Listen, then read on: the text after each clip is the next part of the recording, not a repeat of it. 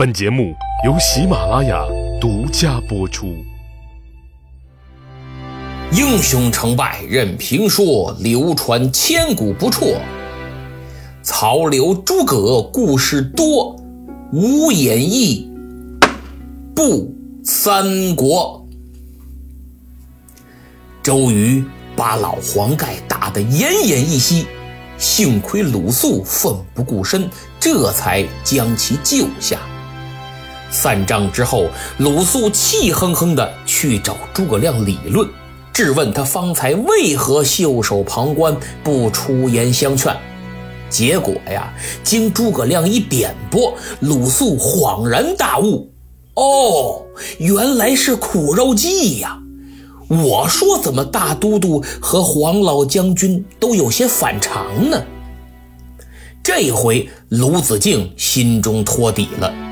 他辞别孔明，赶忙先去看望了黄老将军，并且安排最好的军医，嘱咐亲兵要好生伺候，缺什么需要什么，赶紧说话。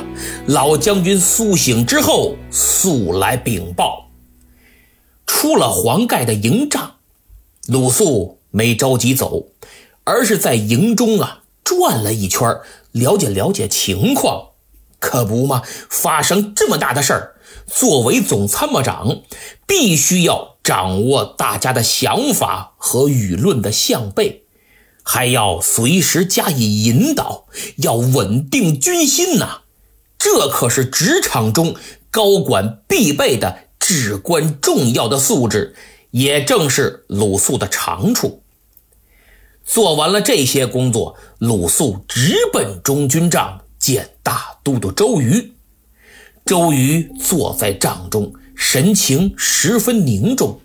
一见鲁肃来了，便询问这营中上下对今天责打黄盖之事有何议论。鲁肃说：“哎呀，大家都埋怨您呐，说您下手太重了。不过，都督请放心，我是这么这么这么这么办的。”鲁肃就把自己怎么稳定军心、怎么引导舆论、如何化解矛盾等等等等这些做法汇报了一遍。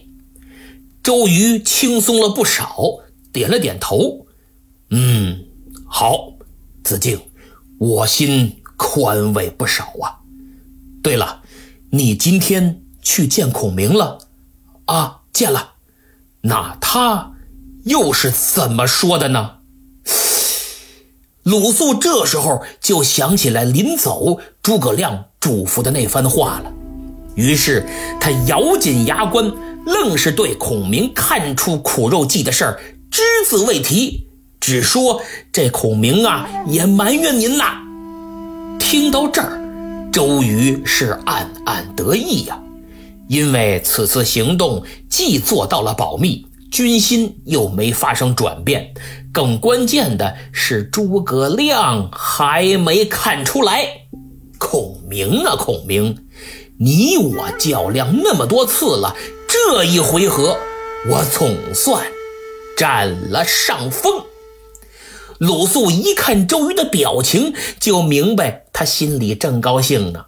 为了不让他起疑，就连忙问道：“都督啊。”今日您为何发这么大火，把黄盖打这么厉害呢？哎呀，子敬，你有所不知，这是我和黄老将军商量好的，我们要联手演绎出苦肉计，打算如此这般这般如此，只是太匆忙，还没来得及告诉你呀，千万要保密，切勿泄露半个字。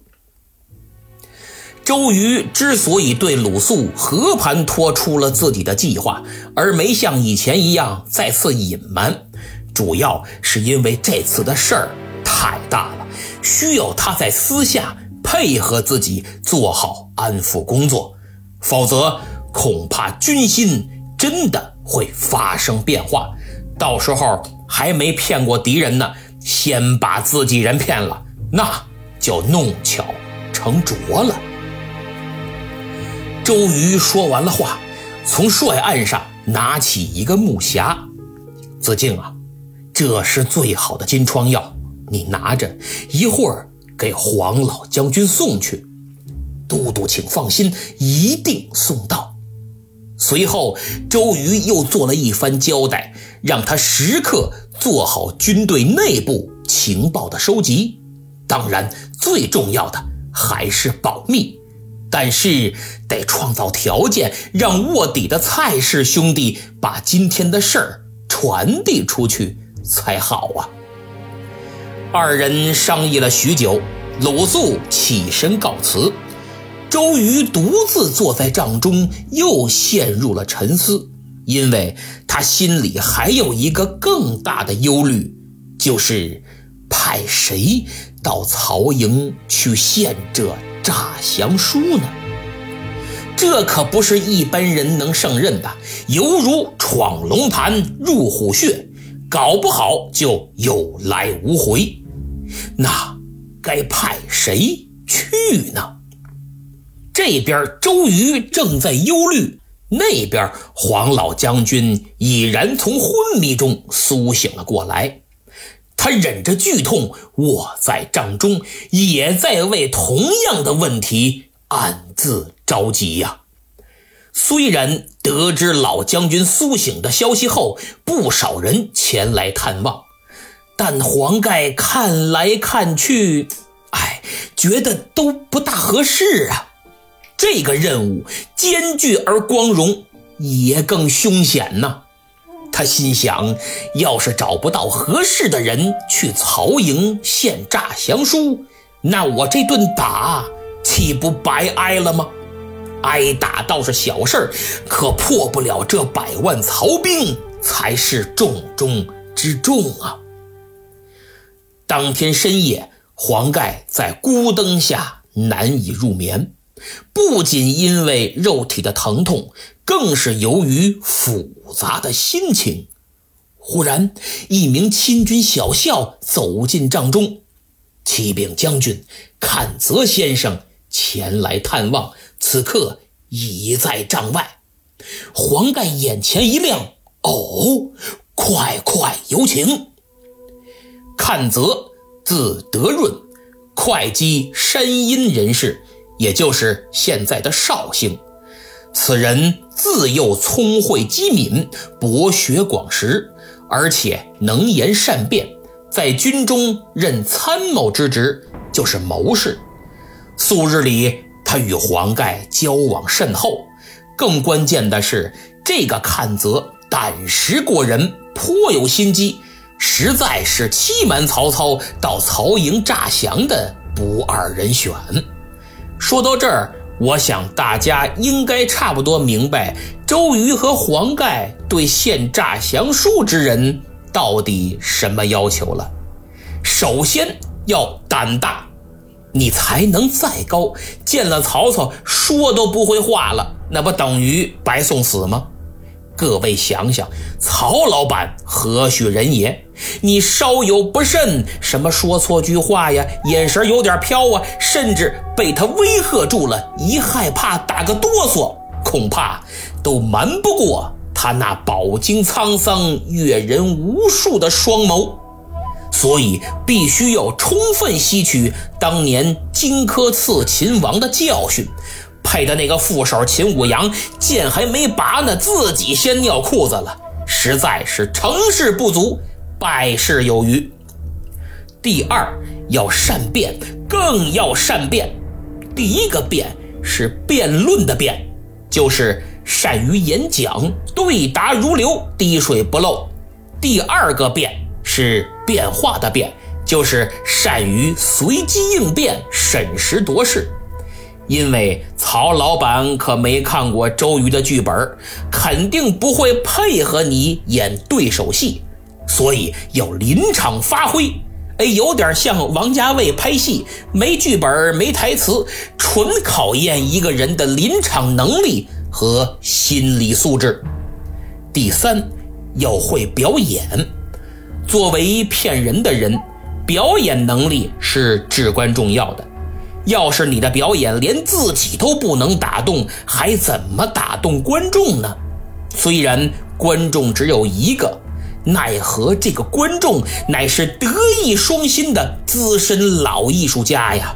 你的演技如何，人家一看便知，而且有充分的发言权。了解完了以上这些基本需求，我们就大概知道这位阚泽先生是怎样的一个人了。顺便普及一下，看先生所谓的学识广博，可不仅仅在四书五经啊，人家对圆周率也颇有研究。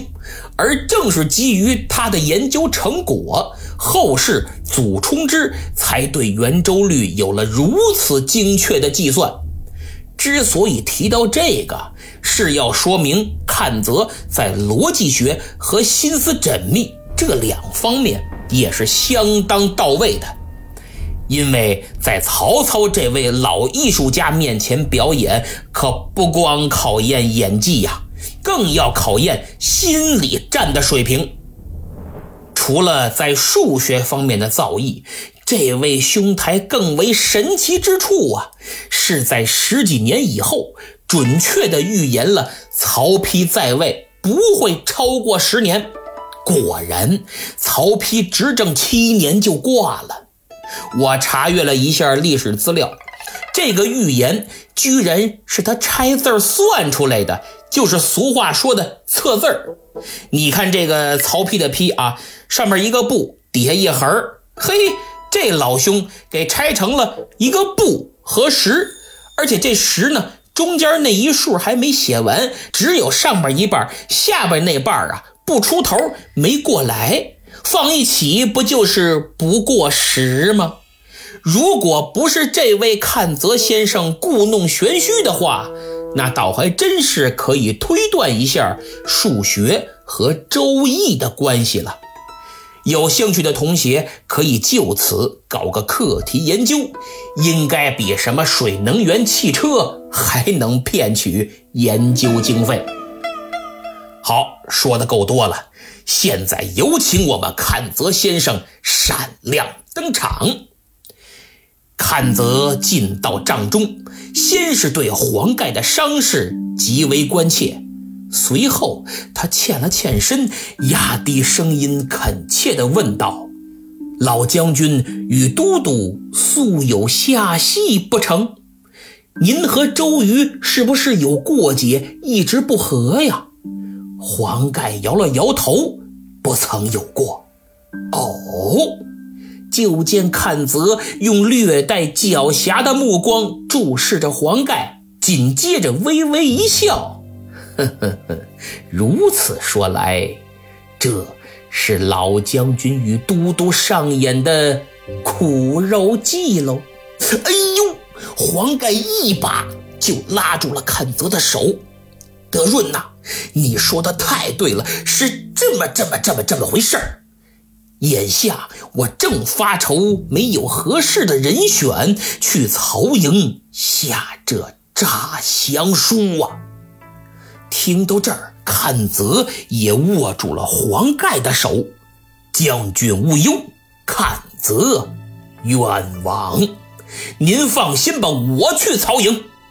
二人一拍即合，这就叫在合适的时间遇到了合适的人。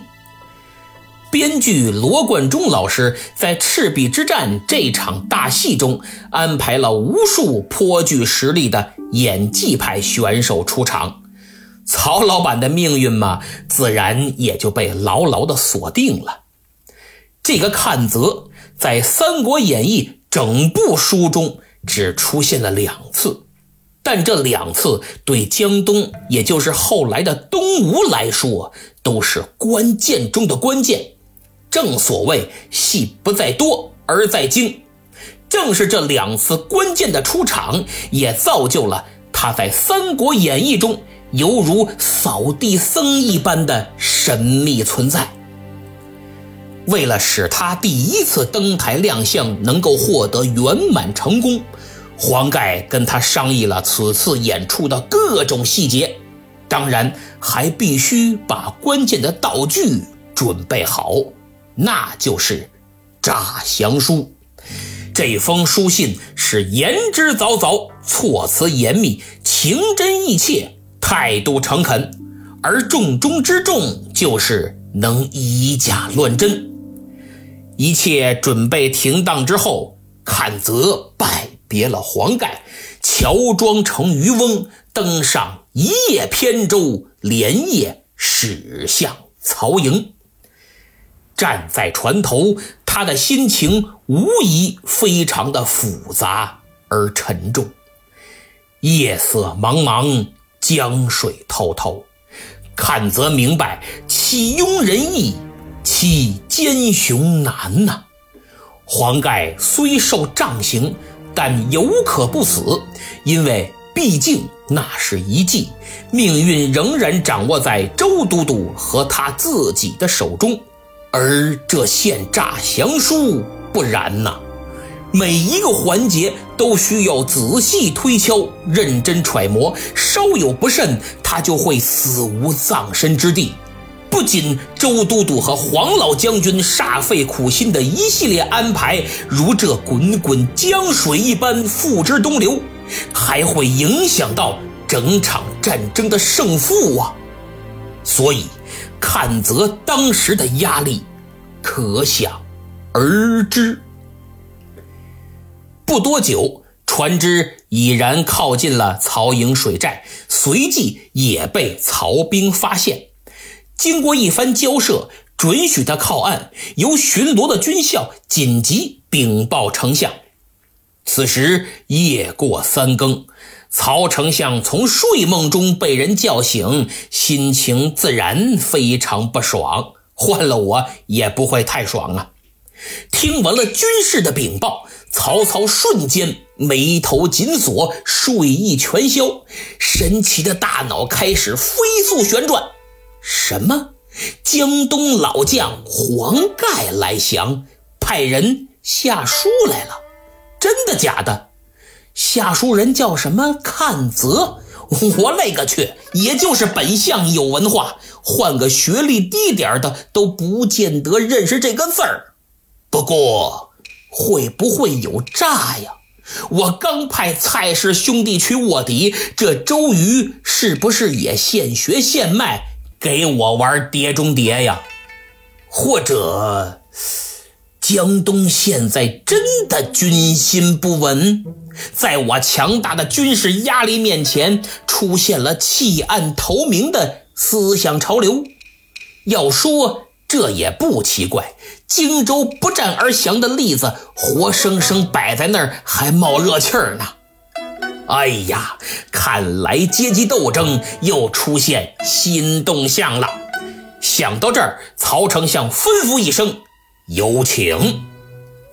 看，则进得帐来，只见曹操正襟危坐，黑眉细目，白面长须，不怒自威。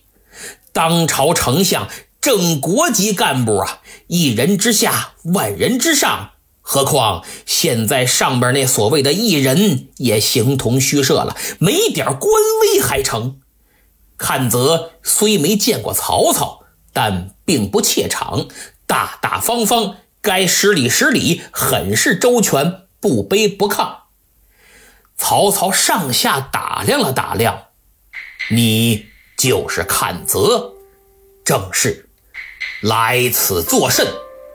曹老板这句话一出口，就相当于导演喊了声开始”。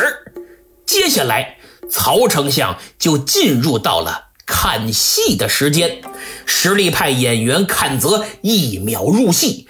只见他并没有回答领导的提问，而是仰起头来，非常失望地说道：“人言曹丞相求贤若渴，今日一见，名不副实啊！”话音刚落，阚泽一转身，冲着南边长长的叹了口气：“唉。”功夫老将，看来你又错寻了明主啊！嚯，曹操心想：你挺能演呐！我作为老一辈的表演艺术家，就你这些表情、这些动作，还能瞒得过我？不过我还挺感兴趣，你接下来会怎么演？想到这儿，曹操摆出一副又惊讶又生气的表情，他冷哼了一声：“哼，我率兵百万，正与江东开战，你半夜三更跑到我的地盘，难道还不能盘问你了吗？那意思，你别卖关子了，老实交代，你到底想干什么？阚泽要的就是这个效果。”他一拱手，丞相容禀，黄公父乃江东三世老臣，今被那周瑜小儿在众将面前无端毒打，受此奇耻大辱，老将军愤恨难平，跟我商议，欲前来投靠，好为他报仇雪恨。我与公父将军相交甚厚，这才深夜冒险前来曹营送信。这番话真是言之凿凿，滴水不漏。曹操手捻虚然，哦，书信安在？看则顺势拿出了降书，呈递上前。曹操打开书信，凑近灯光，反反复复、仔仔细细，正过来调过去看了十多遍。突然，他把书信啪往桌案上一摔，俩眼一瞪：“好你个大胆的阚德润！哼，这分明是黄盖的苦肉计，骗我来下这诈降书。尔等雕虫小技，安能？”骗过你家丞相，左右在，将此贼拿下，给我推出去斩。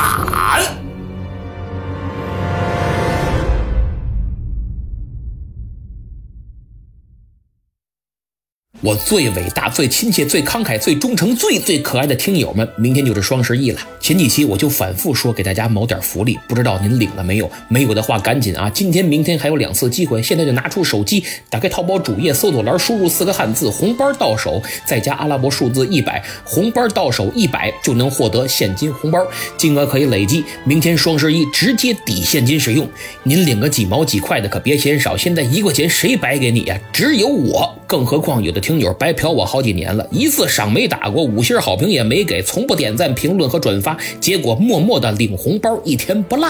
您说我这算不算活雷锋啊？废话不多说啊，赶紧领吧，还有两次机会，说不定那八千八百八十八的最大红包等着您呢。当然，我这节目的沙发也等着您呢。上期抢到沙发的是听友本格日语，哎呦，您可老没露面了啊！别来无恙乎。小朋友，我爱蜜雪冰城，生气了，因为没抢到沙发。别生气，这沙发本就难抢。这次啊，你把节目推荐给你的同学，我一样点你名好吧？听友一八七二九幺二 G L M Y 分享节目到自己朋友圈，还上传了截图。听友名叫风流潇洒心中仙，求点名他说自己是个十一岁的小男孩，已经把节目转发微博了，非常感谢啊，非常感谢。小学生听友 H L L Y 最近得了两块金牌，在此表示衷心祝贺。一块是校园足球比赛冠军的金牌，一块是篮球联赛第一名，太棒了！从小就德智体美全面发展，你父母肯定乐死了。继续保持啊，希望能看到你更多的金牌。下面这位听友还是小学生，十二岁，五年级。哎呀，今天咱成孩子王了。他叫哈哈哈哈哈哈哈哈哈要九个哈一个要啊！好家伙，差点憋死我！这昵称赶紧改改啊，要不咱俩这梁子就算结下了。他说语文期中考试只考了九十二点五，希望能安慰一下。哎呦，孩子，九十二点五很低吗？再说学习好不好要看你一贯的成绩，不能单拎出来一次没考好就全盘否定。偶尔一次发挥失常，成绩低了点很正常，别在意啊。你重点不应该放在求安慰上，应该放在呀自己琢磨一下没考好的原因是什么。如果确实发挥失常，比如前一天没睡好、身体不舒服等等这些原因，那就无所谓了，下次肯定能考好。但如果你发现错的题之前也老错，一到这儿就卡壳没把握就要出错，那就不是发挥失常了，是自己在这种类型的题或者这方面的知识不牢固，必须要引起重视，好好复习，把这些难题给攻克了，是吧？好，听友腾腾幺二幺幺留言很多次，说快过生日了，让我送祝福。嘿，巧了，下周我也过生日了，咱俩还挺近，那就提前祝你生日快乐。那么本周给我打赏和从店铺买东西的一位没有，真太可怜了啊！不过还好，听友 A R M Y S W 加入了我的新米团，万分感谢啊！要不然我真是赔本赚吆喝，啥也不剩了。我已经把微信号给你私信发过去了，请你通过一下，然后我拉你进我新建的西米团粉丝群，人不多啊，现在就十个人。也请诸位多多为节目点赞、留言、评分和转发。有空到我的店铺买本好书看看。咱们周日再见。